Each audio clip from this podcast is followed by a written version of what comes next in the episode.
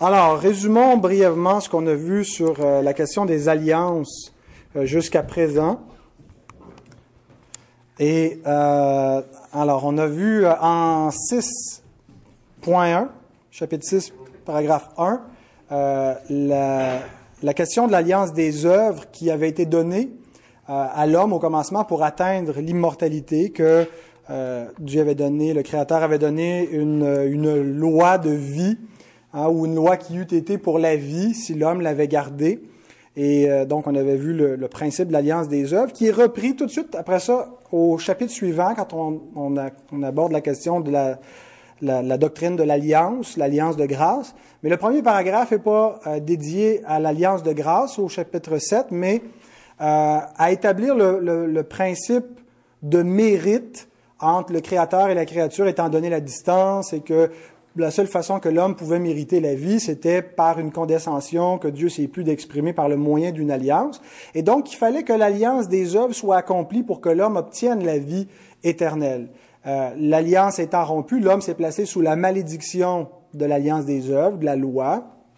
Et donc, il fallait euh, qu'un autre non seulement prenne, non seulement accomplisse positivement l'obéissance, mais subisse euh, la, la condamnation de l'alliance des œuvres.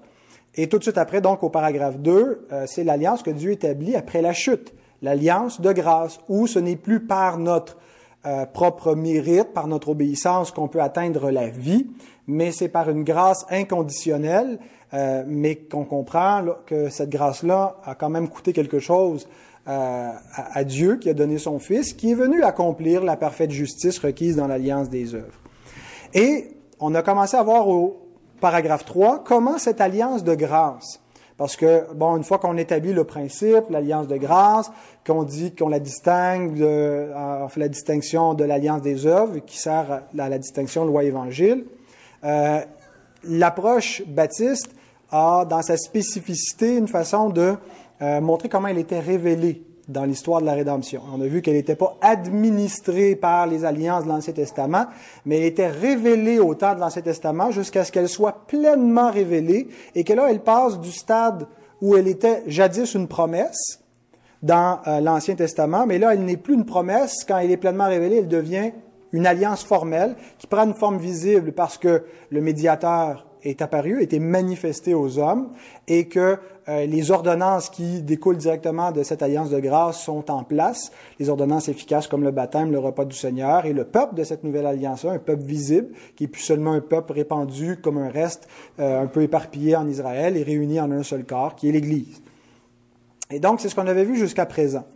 Euh, maintenant, pour nous aider à mieux comprendre comment fonctionne le rapport entre l'alliance des œuvres et l'alliance de grâce, euh, il y a euh, une autre alliance qui vient en quelque sorte nous donner le panorama complet de l'histoire de la rédemption, qui est l'alliance éternelle de rédemption.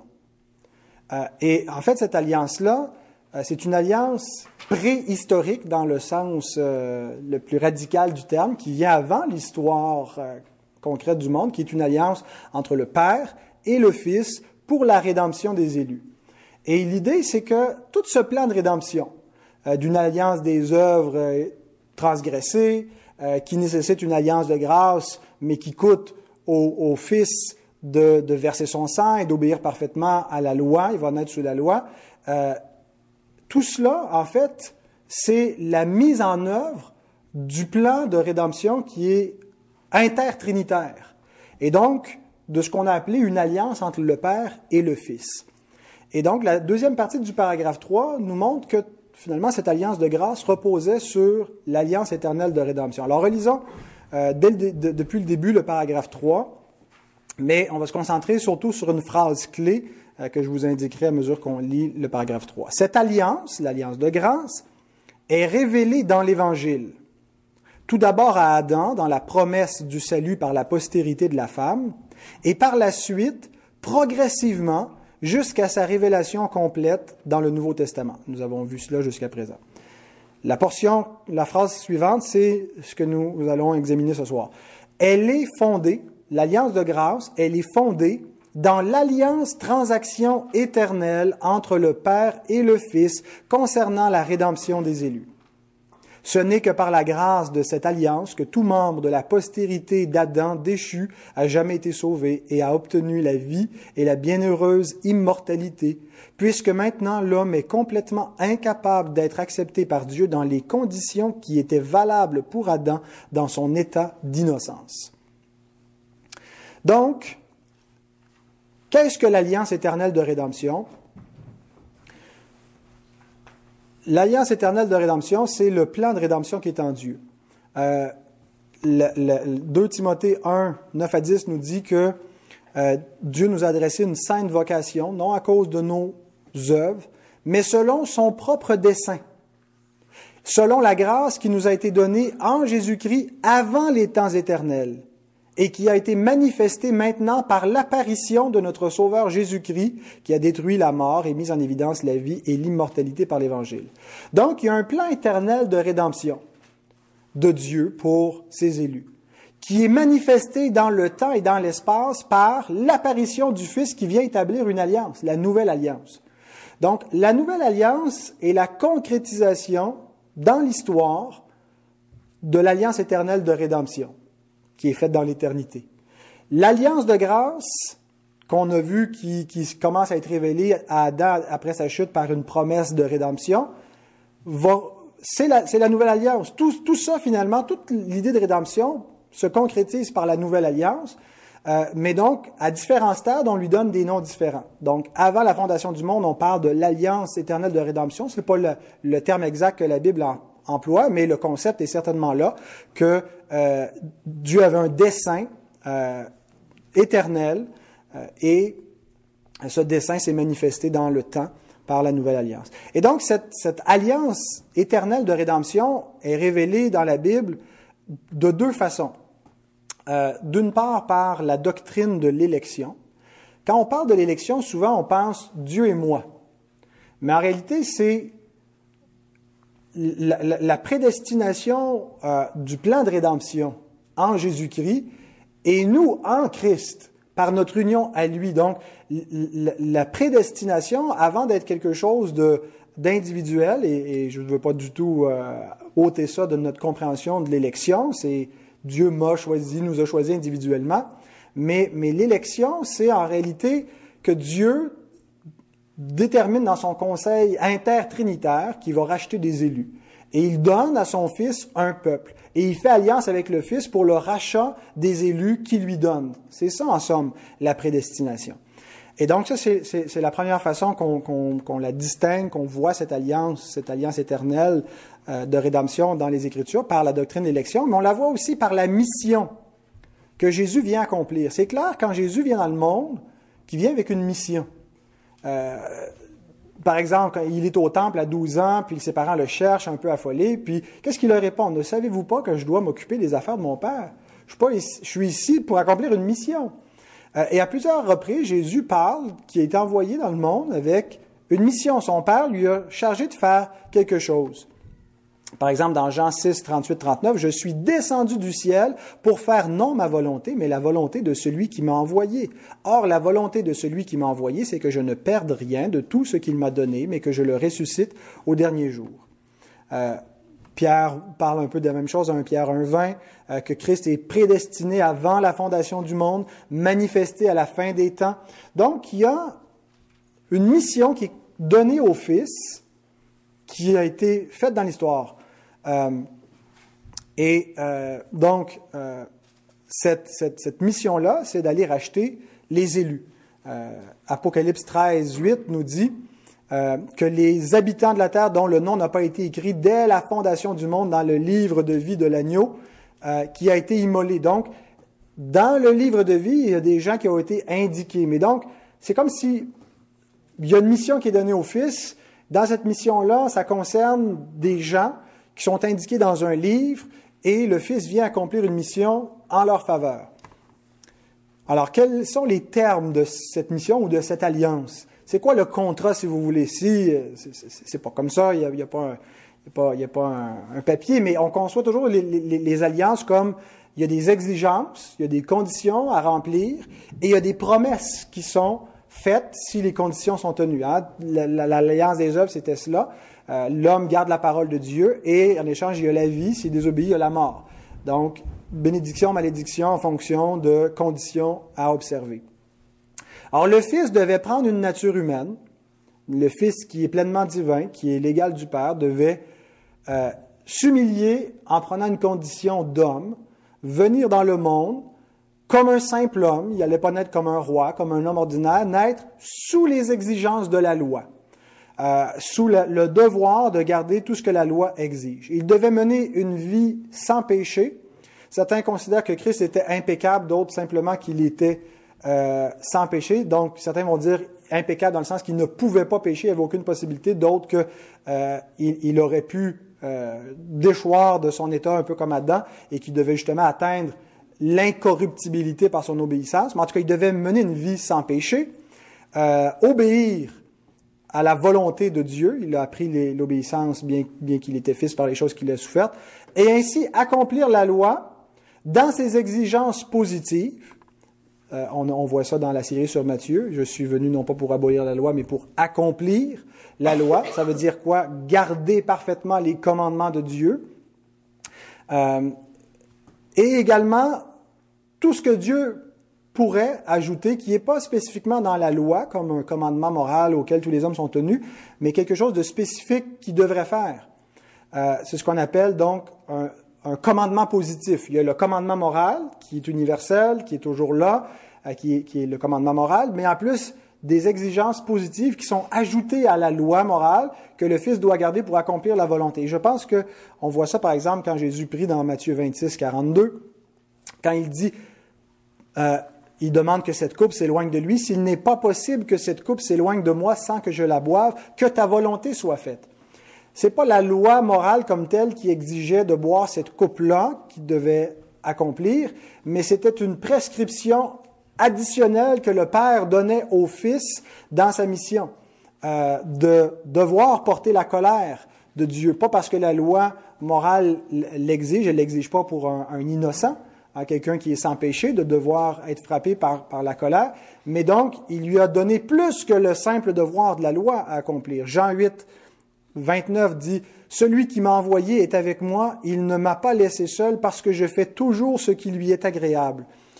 Je pense qu'il y a l'idée d'un côté que euh, Christ, dans son incarnation, dans, sa nature humaine, garde parfaitement la loi, mais aussi que tout ce qu'il plaît au Père d'ajouter euh, comme, comme exigence supplémentaire à la loi morale, il va le faire parfaitement. Donc, il devait faire cela, ça faisait partie de son contrat, mais en plus, il devait devenir le représentant sacrificiel du peuple que Dieu le Père lui a donné avant la fondation du monde. Et donc, ce que ça impliquait, comme grand prêtre, souverain, sacrificateur, il devait représenter les siens et subir la malédiction de la loi à la place de son peuple. Galates 3.13, par exemple, nous dit Christ nous a rachetés de la malédiction de la loi, étant devenu malédiction pour nous, car il est écrit maudit et quiconque est pendu au bois. Philippiens 2.8, Hébreux 2, 14 à 17, nous, nous le présente comme celui qui s'est solidarisé avec nous au point de prendre notre culpabilité et donc de, subir la condamnation de la loi. Donc, garde la loi morale, garde les prescriptions positives, subit comme représentant de son peuple le châtiment de, la loi, la mort, la, la malédiction de Dieu. Ça, c'est ce qu'il devait faire pour remplir sa mission. Quand il est mort, il s'est écrié Tout est accompli. Il aurait pu dire Mission accomplie quelle était la récompense s'il réussissait à sa mission? Il lui donne la vie par la résurrection. Adam aurait atteint la vie éternelle sans avoir besoin de ressusciter. Il n'aurait pas eu à mourir. Il aurait eu la vie éternelle. Il aurait été scellé dans l'immortalité et l'incorruptibilité sans passer par la mort. Mais le, Christ lui, a été promis l'immortalité et l'incorruptibilité, mais ça passait par la résurrection. Euh, on voit ça positivement, mais résurrection implique la mort. Euh, qui a précédé. Donc, euh, il va quand même atteindre la vie éternelle. Il ne laissera pas son bien-aimé voir la corruption. Et c'est par la résurrection que la vie éternelle est donnée, euh, parce que ça devenait une nécessité une fois que le péché est entré dans le monde, que la mort euh, interviennent pour expier la faute. Mais donc, comme récompense, il obtient la vie pour lui-même, mais pour ceux qu'il représente. Nous sommes co-héritiers avec Christ. Ça veut dire que l'héritier premier, c'est lui, c'est lui qui a hérité de la vie immortelle et de l'incorruptibilité. Donc, il est ressuscité, il ne verra pas la corruption, il va être glorifié dans un corps glorieux et avec lui son peuple. Et donc, il obtient le règne. Euh, Philippiens 2, 9 à 11 nous montre qu'une fois qu'il s'est humilié, Dieu l'élève au-dessus de tout. Et quand il dit qu'il lui soumet toute chose, à l'exception du Père qui lui est pas soumis, c'est dans le sens de sa nature humaine. Il a, le, Dieu a tout mis au commencement sous les pieds de l'homme. L'homme a tout perdu à l'influence du diable. Et Dieu a tout remis sous les pieds de l'homme, à l'exception de Dieu qui ne sera pas soumis à l'homme, mais c'est un homme qui va régner sur toute la création et toute l'œuvre de Dieu, le Christ homme. Euh, et donc, il lui promet ce règne, il lui promet un peuple éternel, purifié, zélé par lui pour les bonnes œuvres. Donc, c'était les termes de cette alliance-là. Et cette alliance euh, a été manifestée dans l'histoire. Est-ce que, est-ce que Dieu n'aurait pas pu accomplir cette alliance de rédemption dès la chute? Dès qu'Adam a transgressé la loi, est-ce qu'il n'aurait pas pu automatiquement envoyer le Rédempteur? Pourquoi est-ce qu'il y a ce laps de temps énorme et puis cette révélation un peu euh, euh, par des ombres et, par des types qui, est voilé, qui n'est pas clair encore sous le temps de la, nouvelle alliance, euh, de l'ancienne alliance, avant de mettre toute la, pleine lumière, d'amener toute la révélation. Pourquoi est-ce que Dieu a, fait ça ainsi? Probablement que Dieu aurait pu automatiquement réparer la faute dès que dès qu'elle est survenue, et peut-être que le monde serait dans une meilleure condition, peut-être pas. Euh, mais il a plu à Dieu d'agir autrement. L'Écriture utilise à quelques reprises l'expression lorsque les temps furent accomplis, lorsque la plénitude de ce qui devait être mis en place était en place. Qu'est-ce qui est arrivé? Dieu a envoyé son Fils dans le monde, né d'une femme, né sous la loi, pour racheter ceux qui étaient sous la loi. Il est venu, autrement dit, accomplir sa mission au temps marqué par le Père. Mais le but de ce laps de temps entre Adam et Christ avait un but particulier. Euh, c'est pas du temps perdu. Euh, c'est un laps de temps. Et ce que Dieu fait dans cette histoire de rédemption et dans ces, histoires de l'Ancien Testament qui semblent peut-être pas à première vue avoir une portée plus loin que une rédemption terrestre, des, délivrances ponctuelles. Dieu sort son peuple d'Égypte, lui donne une terre, les délivre d'ennemis qui les menacent ponctuellement. Donc Dieu, pendant tout ce temps-là, accomplit pas le salut éternel, accomplit pas la rédemption définitive des âmes, fait juste des rédemptions typologiques, temporelles, mais tout ce qu'il fait a un but particulier pour mener à, cette, cette histoire ultime vers laquelle Dieu conduit l'histoire de la rédemption. Euh, donc, d'une part, ce, laps de temps sert à mettre en place le contexte historique qui a permis au Fils d'exécuter la rédemption.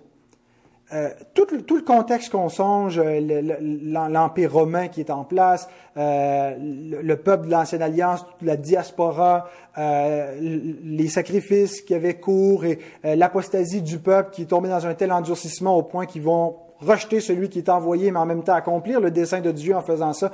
Hein, ils se sont ligués pour exécuter tout ce que ton dessein avait déterminé d'avance. Alors, le, laps historique, c'est le temps que Dieu met en place, et pour Dieu, un jour, c'est comme mille ans, mille ans, c'est comme un jour, pour que le contexte historique soit bien ficelé, pour que les temps soient mûrs pour envoyer son Fils accomplir la rédemption. Une autre raison, une autre utilité de ce laps de temps entre Adam et Christ, entre la chute et le relèvement ou la rédemption, c'est de nous fournir la trame de fond qui nous permet de comprendre la rédemption. Si Jésus était entré dans le monde comme ça, subito, euh, texto, c'est ça?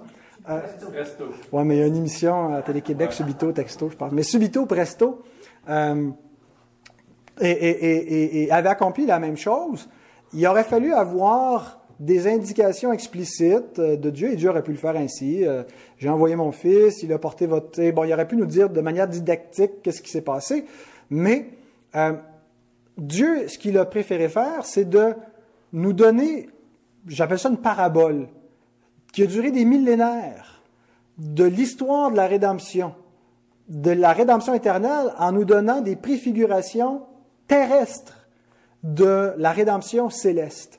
Et donc, tout l'Ancien Testament est un peu la trame de fond sur laquelle va se jouer la vraie histoire. Tout ça, c'est même si ça paraît une beaucoup plus longue histoire, beaucoup plus importante, en réalité, la vraie histoire, c'est quand Jésus s'incarne. Il dit, il y a ici beaucoup plus que Salomon. Abraham a vu à mon jour de loin, il s'est réjoui. C'est là, c'est maintenant que ça se passe. C'est la fin des temps, on est arrivé, c'est maintenant que se joue l'histoire. Mais toute l'histoire avant ça est la trame de fond qui nous permet de comprendre qu'est-ce qui est en train de se passer. Comment est-ce qu'on pourrait comprendre l'alliance des œuvres que Christ est venu accomplir sans l'ancienne alliance qui nous dévoile le principe de l'alliance des œuvres? il y a une loi à garder, le peuple est incapable, mais il y a une justice qui est requise par Dieu pour donner les bénédictions, sans quoi c'est des malédictions. Donc, mettre en place le principe de la malédiction de la loi qui pèse sur nous, l'ancienne alliance montre ça clairement et conduit à Christ dans ce sens-là. Comment est-ce qu'on pourrait comprendre sa mort expiatoire sans tout le système sacrificiel qui était là, qui était répété chaque année et le Saint-Esprit montrait tant que les premiers tabernacles subsistaient, le temple, la tente et tout cela, euh, que le péché n'était pas encore expié, mais montrait qu'il y avait une nécessité, que le sang devait être versé. Et comment est-ce qu'on pourrait comprendre l'œuvre du Christ, son œuvre expiatoire, sans le système sacrificiel de l'Ancien Testament? Comment est-ce qu'on comprendrait la rédemption éternelle sans ces préfigurations par des rédemptions historiques? Et Paul va nous dire à la fin, tout cela, c'était l'ombre des choses à venir, mais le corps, c'est-à-dire la substance, est en Christ la réalité céleste euh, se trouve en lui. Donc l'Ancien Testament révélait le Christ afin que nous comprenions l'amour de Dieu une fois qu'il serait accompli dans l'histoire et dans le temps. Et vous lirez Éphésiens 3, où il montre que tout cela, c'est...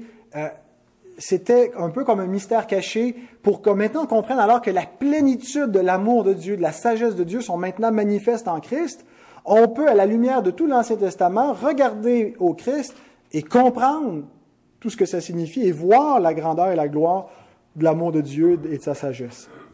Et donc, c'est un peu dans ce sens-là, je pense que Paul déclare que Christ est la fin, le télos de la loi, dans le sens qu'il est le but qui lui donne son sens ultime. Sans le Christ, pour venir nous montrer le sens de la loi ou, donner son accomplissement, euh, il y a quelque chose de, qu'on n'arrivera pas à comprendre, qu'on ne peut pas percer. Euh, et, donc, Christ vient lui l'accomplir et euh, nous permettre donc d'une part de comprendre la loi. Par Christ, on regarde à l'Ancien Testament et on le comprend, mais par la suite, on peut regarder par l'Ancien Testament à Christ et comprendre des aspects euh, de, de, de l'œuvre et de la médiation de Christ par sa préfiguration dans l'Ancien Testament. Et en fait, c'est la clé des Écritures, c'est comme ça. Euh, et si on, lit l'Ancien Testament sans, sans, la lumière que le Christ nous apporte, Paul dit qu'il y a comme un voile sur notre intelligence. Et c'est pour ça que la nation juive fait la lecture de l'Ancien Testament, ne comprennent pas parce qu'ils ne se tournent pas vers le Seigneur. Et le même voile que Moïse a mis sur son visage qui brillait, qui masquait une gloire passagère demeure sur eux. Ils ne peuvent pas contempler la gloire éternelle qui est dans le Christ parce que le voile s'enlève lorsqu'on se tourne vers le Seigneur et que l'Esprit nous éclaire et qu'on comprend tout.